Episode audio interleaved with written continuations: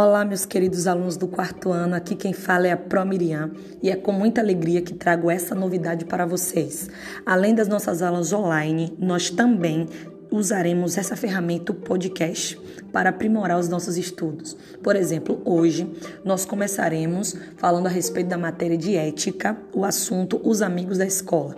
O que você fará agora? Você dará pausa nesse áudio e irá pegar o seu livro de ética e o seu caderno.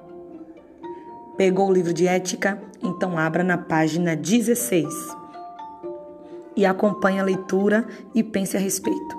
A escola é um lugar fantástico. Aprendemos muitas coisas e descobrimos como temos muito para conhecer.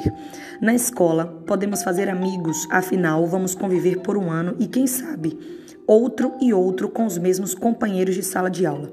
Muitas vezes é na escola que surgem nossas melhores amizades, o nosso melhor amigo.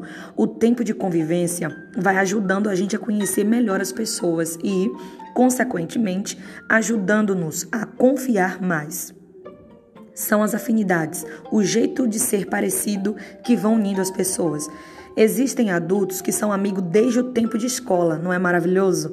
Há casos em que passam tempo sem se ver, mas ao se encontrarem é como se voltassem aos tempos de escola. No ambiente da escola, além dos colegas de sala de aula, há outras pessoas. São os adultos que trabalham lá. Eles são os nossos amigos também, nos ajudam, conversam conosco, vibram com as nossas vitórias e sorriem com nossa alegria de viver. Esses profissionais estão em todas as áreas do espaço escolar, desde a diretora até os responsáveis pela limpeza. Um dia, lá no futuro, quando visitarmos a escola que frequentamos, certamente iremos relembrar muitas histórias e pessoas com as quais convivemos. Algumas podem ainda estar por lá. Esse texto nos traz boas lembranças, lembranças que não tem tanto tempo que aconteceram, não é verdade?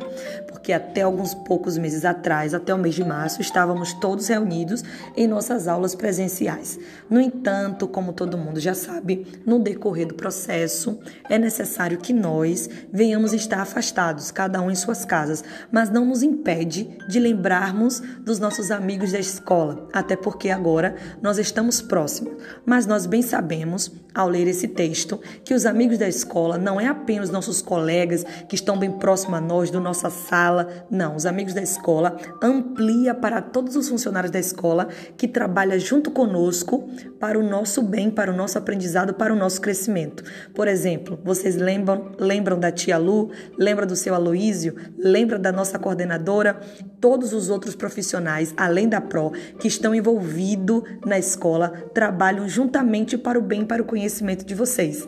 Isso não é bom? Não nos traz uma boa lembrança? Em breve, com certeza, estaremos todos juntos novamente. Mas agora, vocês irão realizar uma atividade na página 17, 18 e 19.